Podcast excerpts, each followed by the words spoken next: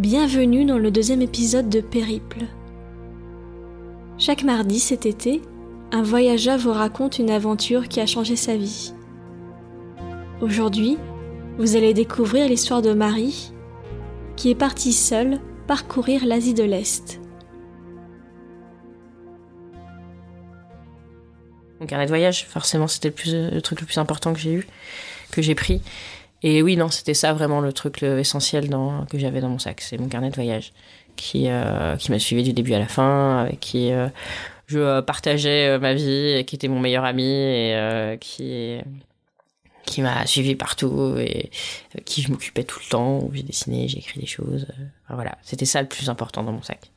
J'écrivais au début un peu tous les jours ce qui se passait ça j'écrivais au fur et à mesure euh, de plus en plus euh, vraiment ce qui se passait dans ma tête et mes réflexions sur la vie et et tout toute mon avancée euh, psychologique de de réfléchir où j'en étais de de faire le tri dans mes idées et tout etc j'ai plus de souvenirs là-dedans que que dans des photos par exemple.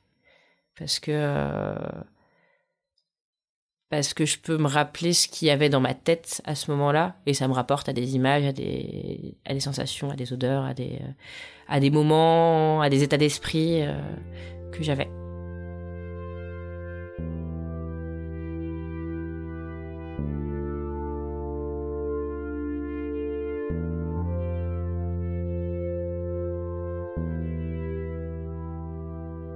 En fait, à la base, je voulais partir au Canada. En fait, à la base, je voulais partir. En fait, c'était l'idée partir un peu n'importe où. Et euh, au début, je voulais partir au Canada justement en PVT. Après, j'ai voulu partir en Nouvelle-Zélande je me suis dit l'Asie, c'est plus ou moins sur le chemin. Je préfère y aller avant parce que euh, parce que c'était plus ou moins la bonne saison, parce que j'avais du temps, parce que euh, parce que pour moi, autant profiter de me faire des vacances avant de retourner travailler plus ou moins. Et et aussi parce que je connaissais pas, en fait. Parce qu'on m'en avait parlé, ma grand-mère est beaucoup partie en Asie. Euh, du coup, m'en a beaucoup parlé, m'a dit que c'était différent, que ça, qu'il y avait euh, une sorte de, euh, de truc qui fait que que tu te sens vraiment ailleurs, vu que les gens ils ont pas du tout les mêmes habitudes de vie. Et ouais, il y a vraiment ce côté, je connaissais pas. Donc j'avais envie de me lancer dans un truc que je, j'ai envie de me, d'être dépaysé pour de vrai, quoi. De me changer de la vie, d'être, euh, de me débrouiller, de ce truc-là, quoi.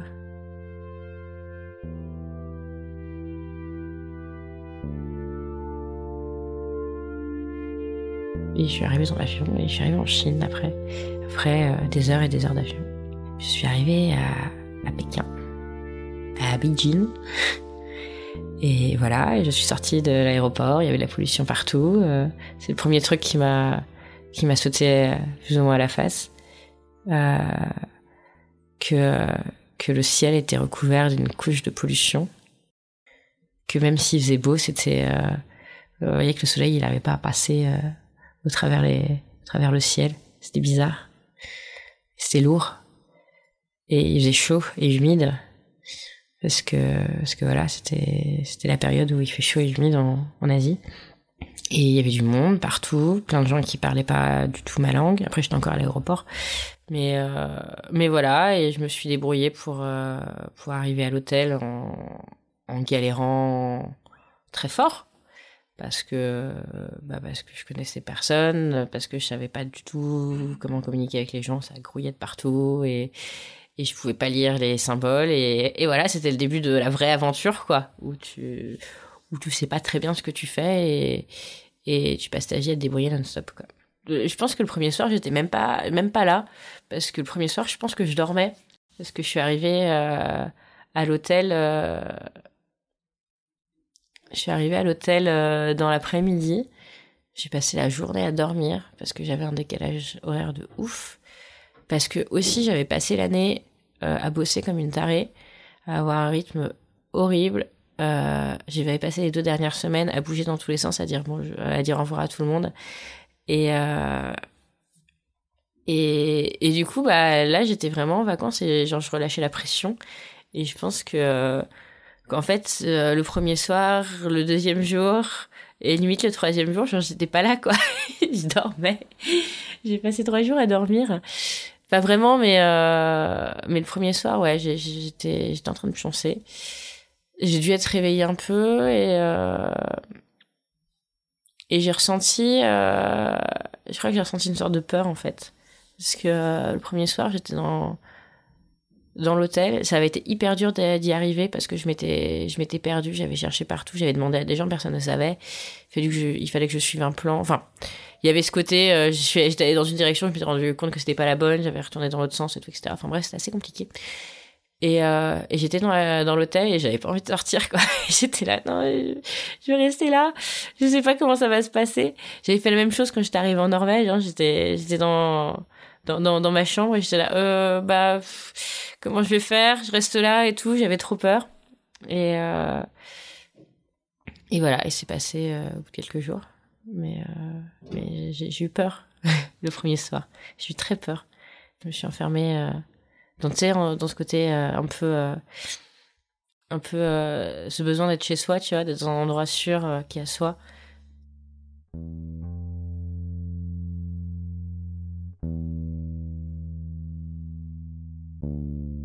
Bah déjà, j'ai attendu le jour, hein, parce que le jour, ça fait moins peur que la nuit. J'ai pris mon guide du retard, parce que ça, c'est sûr, et c'est dans ta langue. Mes plans et... et mes trucs comme ça. Et puis, j'ai fait un petit peu comme un chat, en fait. J'ai fait des tours autour de l'endroit où j'habitais, de plus en plus grand. Et voilà, et je me suis donné des... des plans, des, des, euh, des buts. Genre, euh, là, je vais aller visiter ça, là, je vais aller visiter ça. Et, moi, c'est comme ça que j'ai surmonté ma peur, en, me donnant des, objectifs, je pense. Vraiment des objectifs euh, simples. Et je pense que c'est ça a concordé avec, euh, avec bah, justement, euh, je pense au début de mon, de mon cahier.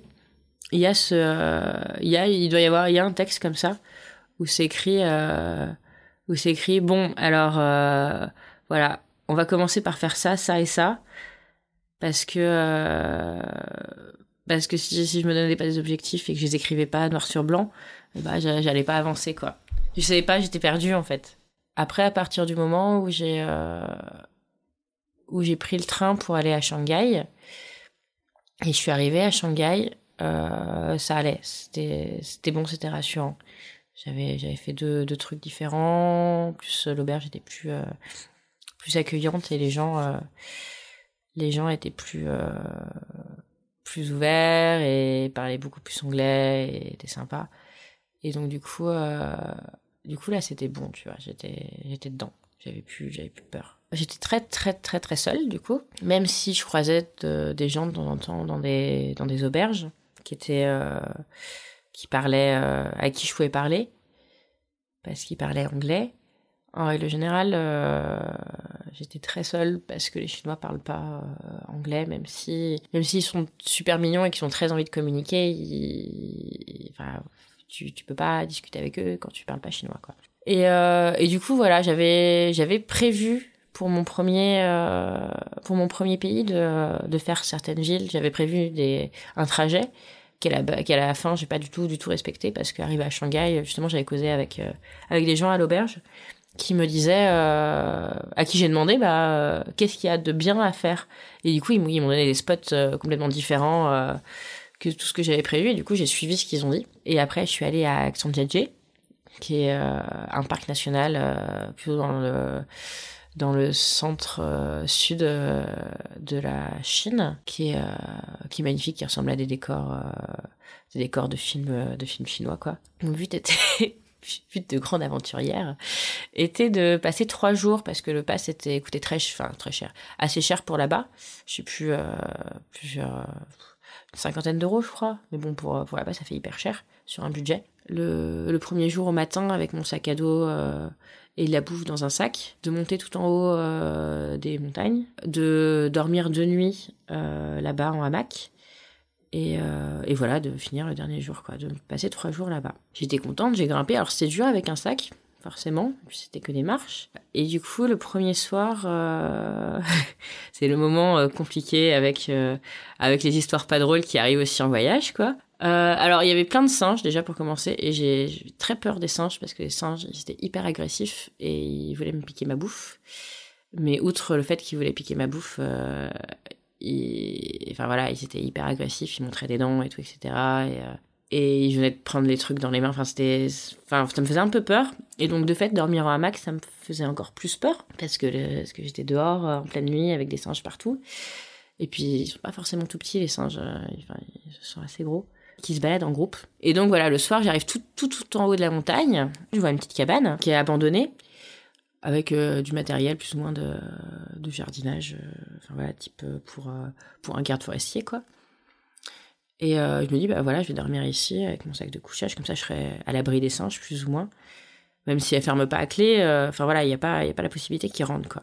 Et, et voilà, je, je, suis dans ma cabane, il commence à faire nuit. Et là, il y a un, il y a un mec qui, un chinois qui arrive, euh, qui euh, qui parle pas euh, un mot d'anglais et qui euh, et qui plus ou moins essaye de me faire des avances. En gros, qui commence à, me toucher en me faisant des sourires et tout, etc. à qui je lui, je, je, lui dis non, non, non. J'essaie de lui faire comprendre quoi. Et qui, qui semblait, qui continue quand même un peu insistant. Bref, il finit pas partir, et donc j'ai passé la pire nuit de ma vie euh, en me disant que, euh, que peut-être qu'il allait revenir, et que, euh, et que j'étais toute seule en haut de cette montagne, que j'avais pas de réseau, que, que je savais pas comment, comment redescendre en bas. Et donc j'ai flippé, j'ai très très très mal dormi. Donc j'ai j'ai plus ou moins essayé d'appeler d'appeler mon mec qui était en France et qui pouvait rien y faire. j'ai mal dormi. Donc euh, entre ça et les singes, euh, voilà, j'ai fini par m'endormir, euh, genre épuisée au milieu de la nuit. Et je suis repartie à l'aube le lendemain matin, le plus vite possible. Il n'est jamais revenu, tant mieux, heureusement. Ça m'a fait très peur. Et je n'ai pas eu de singe à l'intérieur de, ma cabane. Donc tout s'est bien passé. J'ai passé le deuxième jour donc je suis redescendue tôt le matin. Le deuxième jour, je suis remontée sur sur une autre montagne où j'ai vu des paysages vraiment de malade là sur le coup. Toujours avec mon sac euh, et la fatigue sur mon dos quoi. Et et à la fin de de ce deuxième jour, j'ai décidé de, de rentrer à à l'auberge parce que je me sentais pas vivre une deuxième nuit comme ça quoi, avec ce flip et cette fatigue sachant qu'en plus il pleuvait, donc c'était pas plus mal. en gros, le truc c'est que ce, cette aventure, qui peut être traumatisante et marquante, euh, ça m'a pas, euh... enfin ça m'a pas impacté vraiment plus que ça, en fait. Ça faisait partie de du reste. Enfin dès le lendemain, j'avais j'avais oublié. Le lendemain, je discutais avec un mec. Euh... Enfin même le soir même, je discutais avec un un mec euh, français à l'auberge, j'étais trop contente et c'était trop bien quoi. Et après, je suis partie euh, vers le Yunnan où euh, où je suis partie du coup plus me perdre dans les montagnes là où il n'y a pas grand monde, là où c'est cool. J'ai fait beaucoup beaucoup de, routes au milieu, j'ai rencontré des gens dans le train où j'ai passé des super moments avec avec des Chinois où tout le wagon de Chinois euh, me regardait parce que j'étais la seule étrangère, euh, où, euh, où, on était tous entassés, qu'il y avait des poulets qui, étaient partout autour de nous et des gros sacs énormes et les gens étaient assis dans les couloirs là où les gens crachaient quoi. Et voilà, et tout le wagon, déjà les gens étaient trop mignons, ils me laissaient tous leur place alors j'avais pas de place à la base. Ils étaient trop trop mignons. Et, euh, et tout le wagon a voulu euh, que je leur raconte mon histoire alors qu'ils parlaient pas anglais. Et donc j'ai passé euh, plusieurs heures à faire une sorte de veillée euh, le soir avant que tout le monde se couche, où je dessinais sur mon cahier euh, mon, parcours. Et, et j'avais au téléphone un mec chinois qu'un des mecs en face m'avait m'avait parlé, un ami à lui, qui euh, qui parlait quelques mots d'anglais et qui me posait des questions pour tout le monde en fait. Et c'était trop mignon, j'écrivais des trucs et puis euh, les gens autour euh, étaient en train de Enfin, je dessinais des trucs et les gens autour regardaient et parlaient entre eux ah oui ça c'est ça ah oui ça doit être ça et tout etc et c'était trop trop adorable tu vois. Il y avait même des moments où c'était tous ah! Et c'était mais genre trop trop mignon. Et je parlais j'arrivais pas à parler avec eux mais je commençais à bah, du coup à comprendre comment on faisait pour communiquer malgré la barrière de la langue, malgré euh, malgré le fait qu'on soit complètement différent, euh, comment on pouvait quand même échanger avec des gens. Et donc voilà, je suis arrivée dans le Yunnan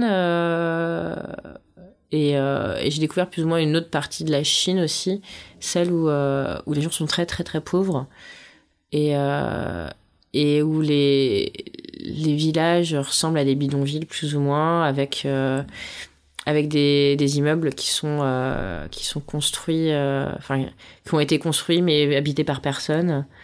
Euh, et à côté t'as quand même des trucs qui sont re en construction avec des, endroits totalement déserts. C'est vraiment très bizarre comme endroit. Et la montagne tout autour et, les gens très très pauvres mais qui sont pas forcément enfin qui sont qui l'impression enfin qui ont où on a l'impression que que c'est euh, bah, c'est normal pour eux en fait, c'est leur vie normale, qu'ils n'ont pas été encore touchés par euh, par toute cette euh, cette folie occidentale et l'industrialisation bizarre de, de tout de toute la Chine quoi. Et, et voilà, j'ai fini avec deux semaines à bah, Kunming, dans le Yunnan, où j'avais besoin de me retrouver dans un endroit où où je me sentais comme à la maison. J'avais besoin d'une routine. Et donc, euh, sur les dernières semaines, euh, au final, je raconte que c'était l'aventure et que c'est qu'il s'est passé plein de choses, mais euh, avec avec le recul. Mais mais en vrai, à ce moment-là, sur mes trois premières semaines de voyage, bah j'étais pas forcément très bien en fait. J'étais plus, bah je me sentais seule. Et, euh, et surtout, j'avais quitté mon mec, que je venais tout juste de me remettre euh, avec. Et, euh, il me manquait très très très fort. Et, euh, et je doutais vraiment de, de ma capacité à, à continuer en fait. Et, euh, et à ce moment-là, à Kunmin, euh, j'étais, bah, du coup, je me suis remis dans une routine où c'était agréable d'aller le matin toujours au même endroit chercher son petit déj de rentrer tous les soirs au même endroit, de voir toujours les mêmes personnes euh, à l'auberge. L'auberge était super, euh, super agréable en plus. Et, euh, et dormir toujours dans le même lit et d'avoir ses affaires posées quelque part. Ça me, ça me faisait du bien. Et, et donc à ce moment-là, j'avais comme possibilité, soit je rentrais en France et, et peut-être que je repartais en Nouvelle-Zélande après, soit j'allais rejoindre, et je me suis dit, soit j'allais rejoindre du coup un copain qui était, euh, qui était en Birmanie, juste à côté. Je l'ai contacté. Ça faisait longtemps que je l'avais pas contacté. Il m'a fait, mais ouais, mais grave, viens, euh, on va continuer euh, ensemble. Faire, faire au moins ensemble visiter la Birmanie. Et je fais, bon, allez, je vais voir ce que ça donne d'être avec d'autres personnes pour voir si, bah, si je suis capable de rester parce qu'en fait, je me sentais vraiment, ouais, je, manquais de contact avec les gens parce que ça me pesait en fait, ça me pesait de devoir toujours prendre les décisions toute seule, de, euh, de devoir euh, plus ou moins m'inventer ma vie tous les jours, de pas trop me laisser aller, de me donner toujours cette idée de continuer à toujours faire des nouvelles découvertes et tout, etc. C'est pesant au bout d'un moment de... Enfin, j'étais hyper active au final, tu vois. J'étais tous les deux jours dans une nouvelle ville, j'étais crevée et euh, il y avait personne derrière pour, pour me soutenir aussi dans ce truc, tu vois.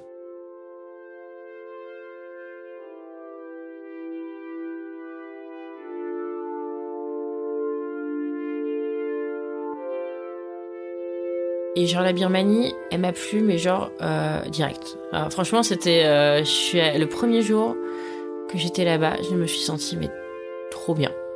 Mais genre vraiment vraiment trop bien parce que euh, parce que les gens ils étaient mais genre tous euh, tous d'une d'une générosité, de, de, joie de vivre, euh, d'une gentillesse, genre hors du commun, que j'avais pas croisé de toute ma vie, quoi. Et on était dans la, enfin, j'étais dans la capitale. Et, et dans la capitale, genre, tout le monde te dit bonjour. Dans une capitale, enfin, j'imagine pas à Paris, les gens me dire bonjour tout le temps, quoi. Et là-bas, si. Et euh, tout le monde me disait bonjour, pas pour me vendre des trucs, juste pour me dire bonjour et, parler.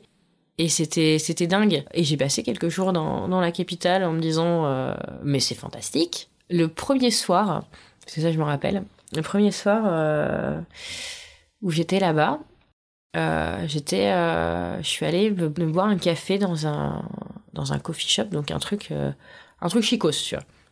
Parce que là-bas il y a pas, tu vois. Il y avait, y avait pas de, coffee shop. C'était un truc assez chicos avec des pâtisseries. Et euh, donc ça coûtait cher euh, pour là-bas, euh, ça coûtait rien pour ici, tu vois. Enfin, ça coûtait même pas le prix d'un coffee shop qu'on ici quoi. Ça coûtait genre quelques centimes le truc, mais bon, chez nous pour pour là-bas c'était super cher. Et, j'étais là-bas, j'ai regardé les prix des trucs, je me suis pris un café, j'ai un peu regardé les pâtisseries et tout, etc. ça avait l'air bon. Je me suis assise à ma table et et il y avait des gens dans, le truc. Et quand je suis. Euh... Et, euh... et à un moment, il y a une nana qui arrive, qui. Euh... avec une boîte, et qui me dit c'est pour vous. Et dedans, il y avait une boîte remplie de pâtisseries, de trucs, enfin voilà, que moi, c'était pas forcément dans mon budget, tu vois. Et j'étais là, mais euh, pourquoi? Enfin, je, je comprenais pas. J'ai dit, oui, ça me fait plaisir et tout. Euh, je sais pas, euh, vous sembliez en avoir envie. Euh, du coup, je vous les offre. Et c'était pas une nana du magasin, c'était, enfin voilà, c'était vraiment une nana qui avait payé les pâtisseries pour me les offrir comme ça gratuit. Et j'étais mais genre impressionnée quoi. Et c'était mon premier soir. Je me mais c'est pas possible. Les gens, ils peuvent pas être tous aussi sympas que ça. Et si, les gens, ils sont tous là-bas, tous aussi sympas que ça, tu vois. Les gens, ils ont tous envie de te donner des trucs. Du coup, ces pâtisseries, bah, juste pour, euh, pour le symbole, je les ai partagées avec tous les gens de, de, de mon auberge de jeunesse, histoire de, faire partager le plaisir. Et puis voilà, j'ai raconté ça à tout le monde et tout le monde était, ouais, bah ouais, carrément, les gens, ils sont, ils sont fous ici, quoi. Et après, je suis allée, euh, je suis allée rejoindre euh, mon pote Ali euh, à Inle Lake. Et donc voilà, j'ai, il était avec euh, sa copine et euh, une autre pote à lui. Donc on a décidé de voyager tous les quatre ensemble. On voulait aller à un, un endroit au nord, mais on pouvait pas y aller parce que c'était, qu'il y avait des combats et c'était c'était pas le moment parce que c'est un pays où il y a encore des conflits. Les gens font beaucoup de choses pour éviter que ça soit ressenti. Genre, euh, quand on était... Euh, quand, quand, on est à un endroit où, à l'endroit où on prend le bus, qui est, juste un gros bordel, euh, où il y a des bus partout, où tu sais pas quel bus prendre, où il y a 50 compagnies les unes à côté des autres, et, ils essayent tous de te vendre des trucs et d'être moins cher que les autres, et tu passes ton temps à négocier. C'est le bordel. Et quand tu vas aller dans un endroit où il y a conflit, bizarrement, c'est pas possible d'y aller. Enfin, et tu le ressens pas, tu vois, on dit pas, il y a un conflit. Les gens te disent, non, il n'y a pas de bus. C'est pas possible. Et c'est, un peu bizarre comme, euh, comme sensation.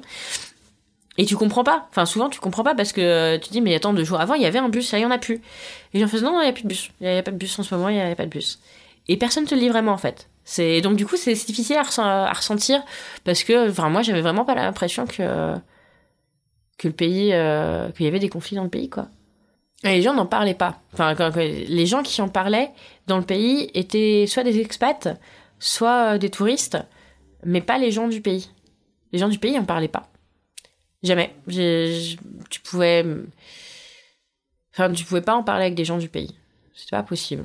C'était pas. Et puis, enfin, limite, je m'en suis pas rendu compte en fait. C'est plus ça, tu vois. J'en, j'en ai entendu parler, mais euh... mais je m'en suis pas vraiment rendu compte, quoi. Du coup, j'ai quitté euh, mon pote Ali et, sa copine et leurs potes euh, avec qui je m'entendais super bien. Je suis partie rejoindre le Cambodge euh, par la terre et moi, je, il me restait du temps j'ai décidé de repartir en avion de, la capitale pour aller au Cambodge aussi. Et donc j'ai fini mon truc toute seule et je suis allée dans un centre de méditation sur la dernière semaine. Euh, c'était un centre qui, euh, qui en gros aidait les gens qui euh, n'avaient pas les moyens de de se bah de, de, payer leur vie quoi. avec un gros centre de médite où toute la journée il y avait des méditations ouvertes à tout le monde. Donc méditation euh, en Birmanie, euh, c'est un truc euh, que les gens font qui sont des gamins. Et nous, les, les étrangers, donc on a été présentés au, mec, au mec qui nous accueillait, qui était en fait un prof, donc un prof de méditation en langue, en langue anglaise du coup, et qui donnait des cours de méditation tous les soirs à tous les étrangers. C'était super rigolo. Enfin, où on nous faisait des cours de méditation des méditations guidées plus ou moins, ou, mais qui nous permet aussi, me permettaient aussi d'échanger avec lui. Donc on posait des questions, on, critiquait ce qu'il disait. Enfin, c'était vraiment très ouvert. On était, euh, On était euh, entre 3 et 6, je crois, au total. Et c'était un truc très communautaire, donc du coup, tu avais la possibilité d'aider aussi. Et, chacun avait un petit peu un rôle, de, un devoir d'aider. Donc, donc voilà, on pouvait aider pour le repas. Moi, j'ai aidé en faisant de la traduction euh, vers le français, anglais-français de euh, d'un d'un manuel, euh, enfin de méditation, de manuel de méditation qu'une moine belge, suisse, faisait là-bas. Et c'était hyper intéressant. Voilà, et j'ai adoré. Et j'ai aussi, ça m'a permis aussi d'apprendre comment vivaient vraiment les, Birmans dans leur vie par rapport à, cette idée de spiritualité, quoi. Et je crois que trois fois dans leur vie, euh, ils, ils, faisaient une retraite. Et euh, où ils étaient, on va dire, moines euh, trois fois dans leur vie, quoi. Et euh, moine euh, là-bas veut dire être en groupe dans un dans un endroit retiré, pas forcément retiré, mais en groupe ensemble où tu traces le crâne mmh. et où tu portes la robe, fille comme garçon, hein. pas de la même couleur pour les filles que pour les garçons et où tous les jours euh, tu vis de, euh, des dons des autres, de, de, la population. Donc tous les matins, il y a les moines qui vont faire une quête. Et euh, du coup, j'ai fait la quête pour le, avec le centre. Donc il faut être pieds nus dans les rues. Toute la population se pointe à sa porte et te file à bouffer. Mais tout le monde. J'imagine pas ça en France, tu vois. Parce que c'est pas possible, les gens ils feraient jamais ça, tu vois. Mais toute la population est, est, à, est à la porte, fait une prière quand il voit le moine et, et lui file de la bouffe. Mais pas Enfin voilà, pas, pas trois chips, tu vois. Genre, ils ont préparé depuis la veille euh, de la bouffe exprès pour leur filer, quoi. Et c'est fantastique à voir. Et, euh, et, ça dure hyper longtemps, enfin, ça dure toute matinée, tu vois. nous, on était beaucoup parce qu'il faut nourrir l'intégralité de la population euh, qui est là-bas, c'est-à-dire des milliers de personnes, quoi. Ça fait vraiment beaucoup dur, quoi. Et voilà, et j'ai fini par ça. Et après, j'ai pris l'avion pour repartir tranquillement au Cambodge.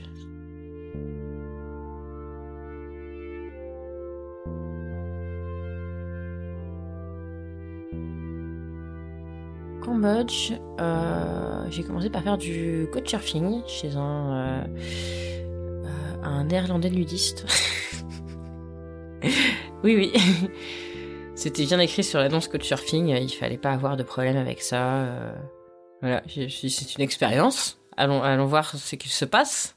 Et, et donc voilà, j'ai retrouvé dans un, j'ai retrouvé mon, mon coach surfeur euh, dans un truc euh, comme ça. Euh, voilà, on a passé une super soirée à discuter et tout, etc. On était sur le balcon, on parlait, au, au fur et à mesure, enfin voilà, il m'a dit, ouais, ça te dérange si je me mets à poil? Je sais pas, mets-toi à poil si tu veux. voilà, il était à poil, quoi. Moi, j'étais pas à poil, mais j'en ai rien à foutre, tu vois, mais voilà, il m'a super bien accueilli, j'avais, j'avais genre un super lit et tout, etc. Enfin, c'était, c'était rigolo. Et voilà, et donc ouais, ça s'est bien passé avec lui, et du coup, il m'a raconté un petit peu la mentalité du Cambodge, chose que je connaissais pas encore, tu vois, toute cette histoire, euh, toute l'histoire euh, des, des, Khmers rouges, euh, que le pays était encore martyrisé par, par cette histoire qui, a, qui était il y a pas si longtemps, en fait. Donc c'est vraiment pas très drôle, mais ça fait partie de l'histoire et ça, ça te fait comprendre le pays, tu vois. Et ouais, toute personne qui vit au Cambodge a forcément eu un parent ou, ou une grand-mère de sa famille qui est mort à ce moment-là, en fait. Et c'est vraiment assez récent.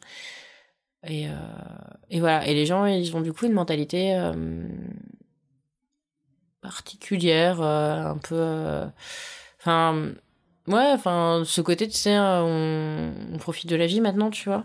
Et à la fois, le pays, il est genre envahi par, par les étrangers.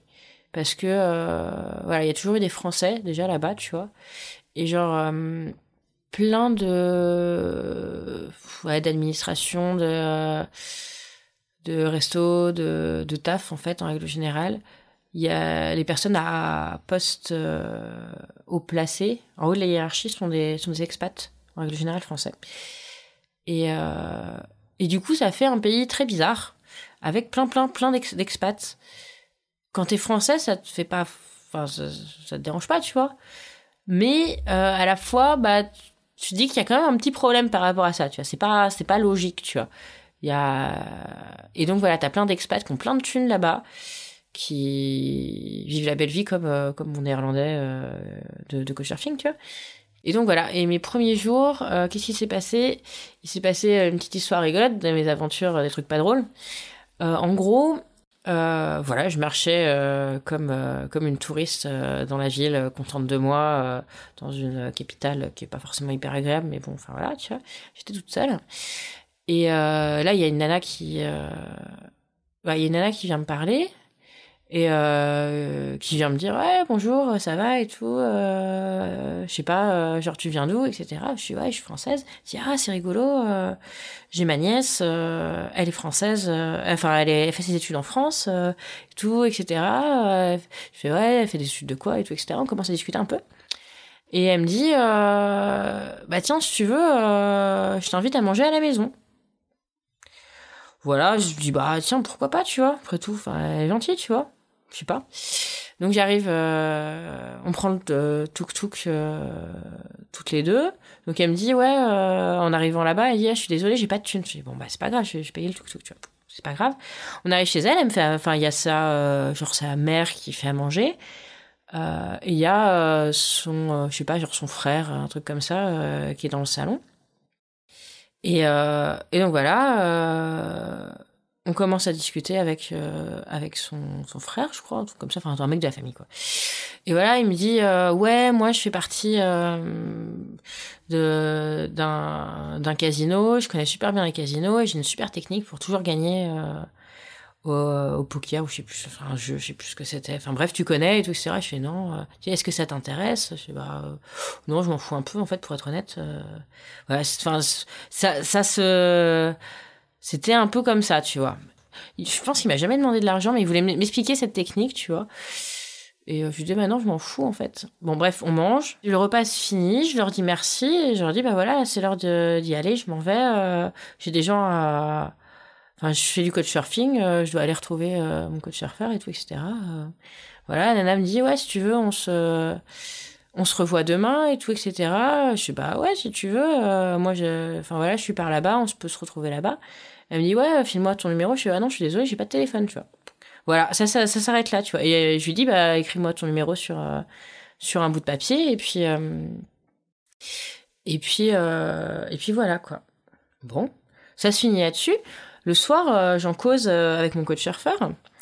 Et il me dit ah ouais bah putain putain t'as trop eu du bol quoi. Je sais pas qu'est-ce qui s'est passé? Enfin voilà tu vois je suis, allé manger chez des gens. J'étais assez sympa tu vois c'était rigolo et puis il m'a parlé de sa technique. Enfin bref je trouvais ça funky tu vois. Et euh, il me dit non mais euh, moi t'es pas la première à qui ça arrive des trucs comme ça. Je dis qu'est-ce qui s'est passé? Il m'a dit bah moi j'ai déjà j'ai eu deux nanas que dans mon entourage à qui ça arrivé. Même histoire que toi, elles vont chez les gens, elles bouffent avec eux et en fait elles se font séquestrer chez les gens. Et, euh, et là il faut appeler et là elle, ils font elle fait appel à sa famille. Enfin il, il lui demande de faire appel à sa famille pour payer la somme une certaine somme pour être pour sortir de, de la maison en fait. Elle est séquestrée chez les gens et des sommes faramineuses. Enfin, c'était un truc de ouf, tu vois. Je me mais putain, mais moi il m'est pas arrivé ça. Je sais pas pourquoi ça m'est pas arrivé, tu vois. Parce qu'ils auraient pu, tu vois. Mais peut-être voilà, peut-être qu'ils ont vu que je sais pas, j'avais pas de thune, euh, j'avais pas de, j'avais pas de téléphone. Euh, peut-être que j'avais l'air, euh, je sais pas, pauvre ou un truc comme ça, tu vois, ou pas d'avoir de famille. Enfin, j'en sais rien, tu vois. Et donc ça, c'était mon premier rapport avec le Cambodge. J'ai fait oh putain. Bon alors déjà, je vais me barrer de la capitale, tu vois parce que euh, c'est chelou. Et il y avait au Cambodge euh, un ami de mon tonton qui habitait euh, dans une certaine ville. Donc je l'avais contacté aussi, parce que euh, je sais pas pourquoi, mais les voyages ça fait que, moi je contacte des gens euh, alors que, à qui j'aurais jamais parlé euh, dans la vie de tous les jours ici. Et j'étais dans une guest, une guest là-bas et j'y ai passé beaucoup beaucoup de temps là-bas parce que j'avais besoin de me poser, de me sentir comme à la maison, comme comme en Chine à la fin. Sauf que là, c'était juste super bien, c'était le meilleur endroit du monde et je me suis fait une bande de potes qui étaient tous en voyage, euh, qui, enfin, on était quatre. Donc un Israélien, un Norvégien, une Suisse et moi. Donc voilà, c'était mes potes de là-bas. C'était super agréable. Et euh, on passait notre journée à, fumer des joints et fumer des clopes et boire du café euh, cambodgien avec du lait concentré à l'intérieur. Et c'était trop bien. Enfin, la Guesse était sur le bord de la rivière. Tu pouvais sauter dans la rivière quand tu voulais. Il y avait le petit marché du village euh, juste à côté. Kampot, c'est une ville que j'adore, que, que j'ai vraiment surkiffé. On se sentait comme à la maison. On avait besoin de se sentir comme à la maison tous, je pense, quand on était là-bas. Et on allait faire des restos, euh, des restos italiens. on allait manger du houmous avec pour pour notre pote israélien et et voilà, c'était trop cool, quoi. Et puis à un moment, avec, euh, avec, euh, avec les gens avec qui j'étais, bah, enfin, on est tous partis chacun de notre côté parce que, parce que c'est la vie. Bah, tu vois, je, les ai jamais revus derrière. J'ai créé une, euh, une ambiance, une symbiose pendant quelques jours, en fait. J'ai créé on a créé une famille de substituts pendant quelques, quelques temps en fait. C'était ce côté-là, tu vois. On, s'est créé un microcosme en fait, à plusieurs. Euh, parce qu'on en avait besoin. En fait, on avait tous besoin les uns des autres à ce moment-là. Tu vois, on avait tous un besoin et on a tous pris euh, les uns des autres ce dont on avait besoin à ce moment-là. C'est pour ça que c'était si fort, tu vois, parce qu'on avait tous besoin les uns des autres de ce qu'étaient les autres de, de, ce truc-là. On a parlé en plus entre nous, tu vois. Et c'est pour ça que c'était si fort et si intense, tu vois. Et, euh, et après, bah, on en avait plus besoin. Et puis, bah. Et je pense que je les recroiserais maintenant, ça serait bizarre. De toute façon, toutes ces rencontres de voyage, en règle générale, c'est comme ça que ça se passe, tu vois. C'est des gens euh, à qui tu crées des trucs très forts, très vite. Euh, où euh, d'un coup tu racontes ta vie, ta vision des choses, des trucs où tu où les gens se livrent d'un coup parce que tu sais que ça ça va pas durer ça, va durer deux jours et que les gens t'en as plus rien à battre après et qu'ils en auront plus rien à battre de toi. Tu peux, tu peux te permettre d'être ridicule, d'être sincère, euh, de dire, euh, de choquer. Euh, tu peux te permettre d'être toi pour de vrai avec ces gens parce que, parce que tu sais que ces gens, ils seront plus là bientôt.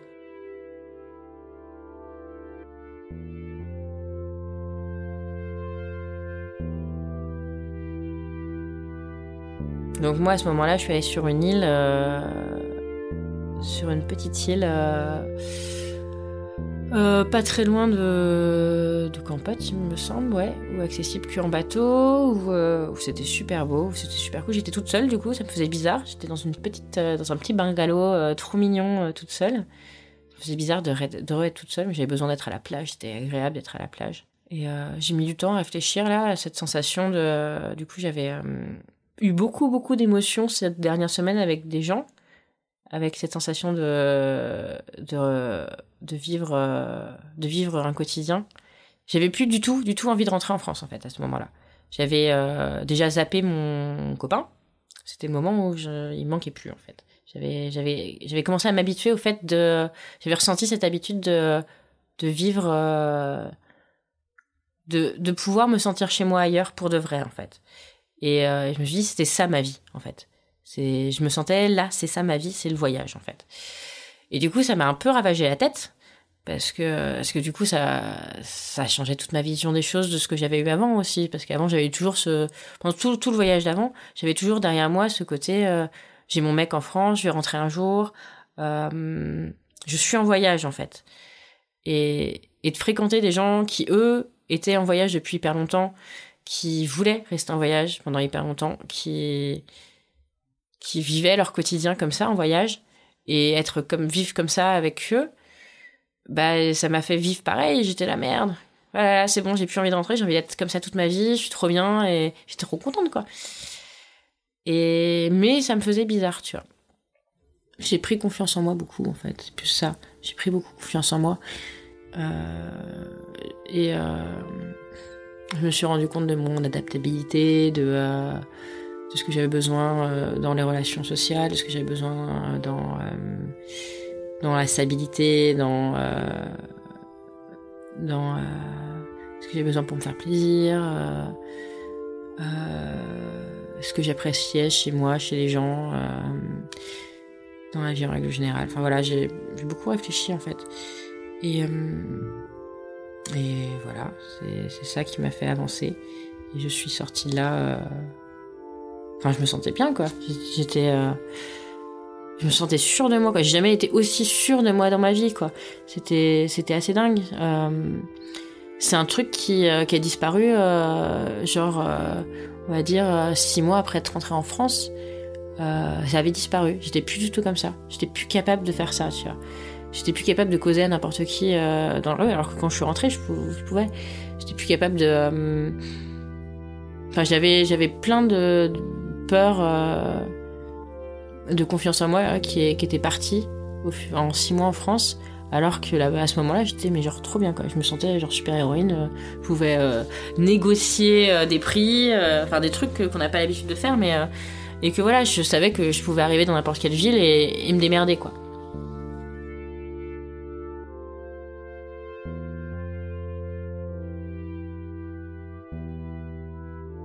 Je suis arrivée en Thaïlande par la frontière. Et du coup, voilà, je suis arrivée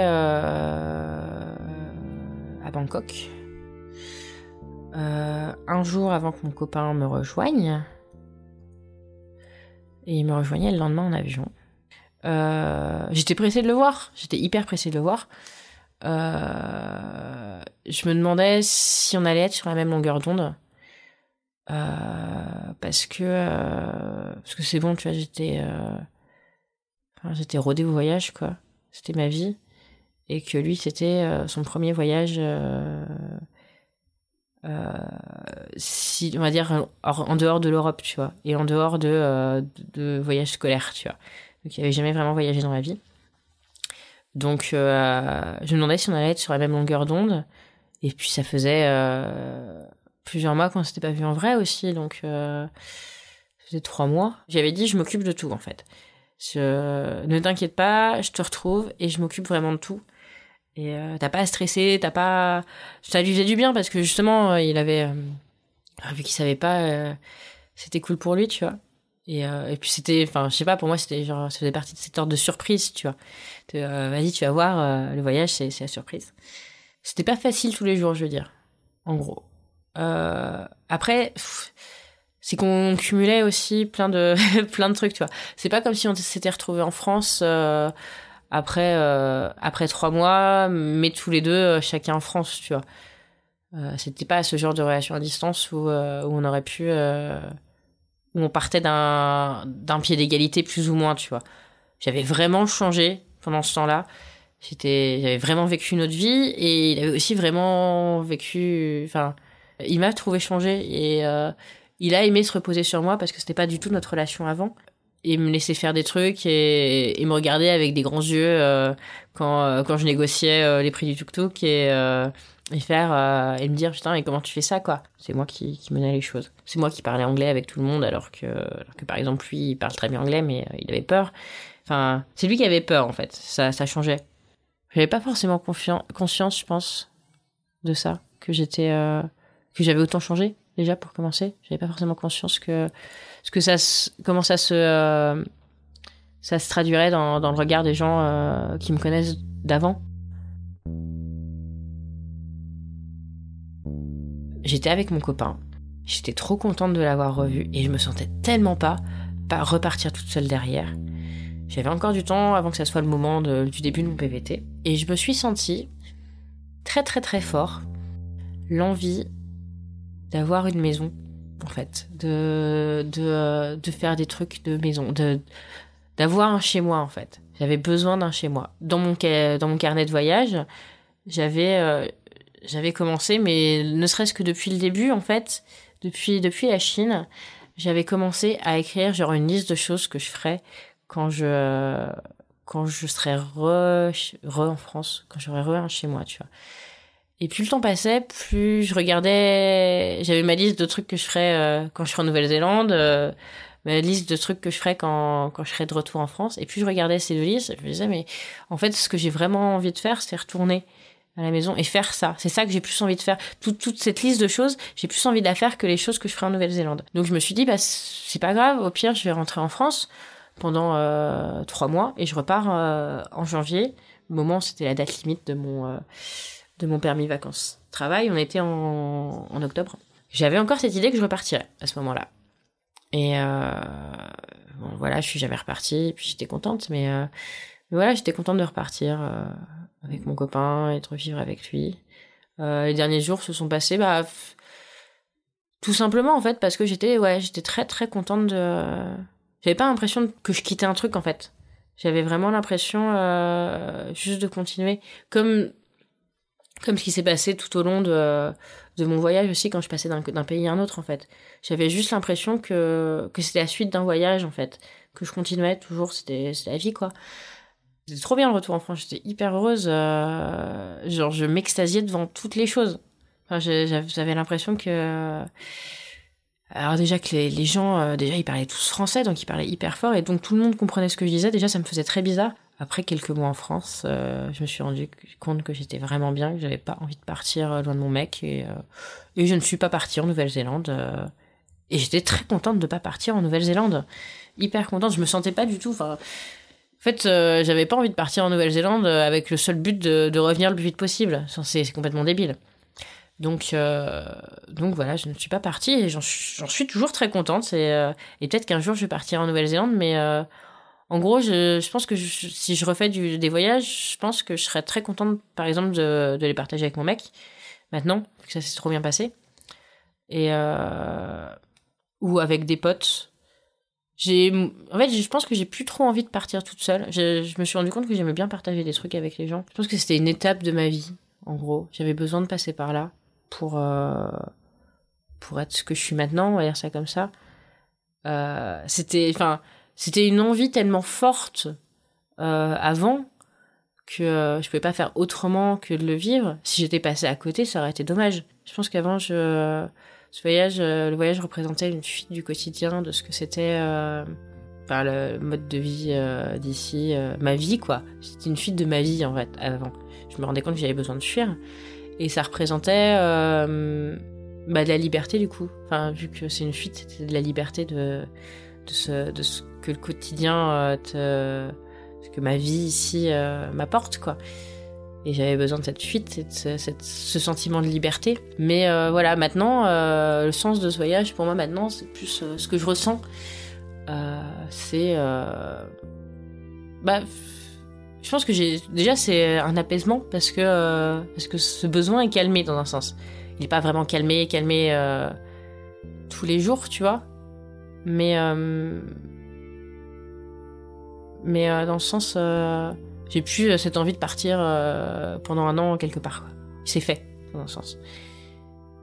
Enfin, le plus important pour moi aussi, c'est pour savoir aussi que que j'avais besoin aussi de de la maison que j'avais pas besoin que de partir, mais que j'avais besoin aussi d'être à la maison et que les deux étaient importants et que j'avais besoin, que j'étais quelqu'un qui avait besoin des deux et qu'à faire du voyage, je pense tout le temps, tout le temps, on finit par se perdre, je pense, et on finit par euh, arrêter de construire et d'être dans la fuite en fait tout le temps au bout d'un moment, tu vois. Au bout d'un moment, c'est beaucoup beaucoup de fuite. Et euh, c'est une peur de euh, de, de construire, de construire quelque chose qui n'est pas aussi sensationnel en fait, parce que le voyage, ça, fait du sensationnel, ça fait de l'aventure, ça fait, enfin comme je disais, ça, ça me donnait confiance en moi, je me sentais super héroïne, c'était trop bien, tu vois. Mais mais la vie, elle est pas que ça quoi. La vie, elle est aussi le quotidien où où les journées c'est pas de l'aventure, c'est juste du travail, ou c'est juste euh, tu sais pas quoi faire, tu t'ennuies. Euh, c'est la même ville que tu vis tous les jours, euh, où tu vis tous les jours et tu vis toujours la même chose et tu repasses toujours par les mêmes routes. Et ça fait partie de la vie. Il faut aussi apprendre ça. Et ça, j'en avais besoin aussi. J'ai besoin d'être à la maison, de savoir que je suis chez moi quelque part pour repartir en voyage aussi. J'ai besoin de ce côté rassurant en fait. J'ai je me suis rendu compte que, que j'avais peur aussi de plein de choses et qu'il fallait que je me construise en premier, euh, en premier ma sécurité pour pouvoir, euh, pour pouvoir aller ailleurs et pour euh, ne plus juste me jeter dans des trucs qui me font peur, quoi. Juste être, juste être capable de contrôler les trucs et faire ah tiens ça ça me fait peur, ok ça marche, c'est pas grave, on s'en fout, tu vois. Garderai toujours en moi ce côté, ce côté j'aime les voyages et, et ce côté fuite, parce que je l'ai toujours je fais toujours, il y a des moments où j'ai envie de fuir, tu vois, il y a des moments où ça me saoule et j'ai envie de faire autre chose.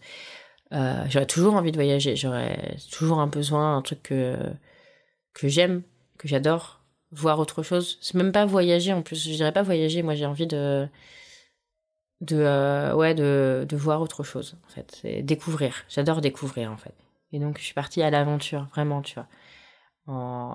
J'avais j'avais mon matériel d'aventurier, mon sac et tout et euh, de, quoi de quoi la majorité des situations où je pouvais avoir besoin de ces trucs là quoi.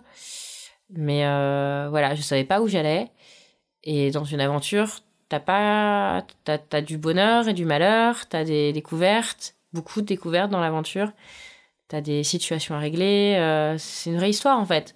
C'est, euh, comme, ouais, c'est, comme un, livre d'aventure. T'as, t'as un peu tout qui survient et t'as beaucoup de, dans une aventure, t'as, t'as beaucoup de réflexion aussi.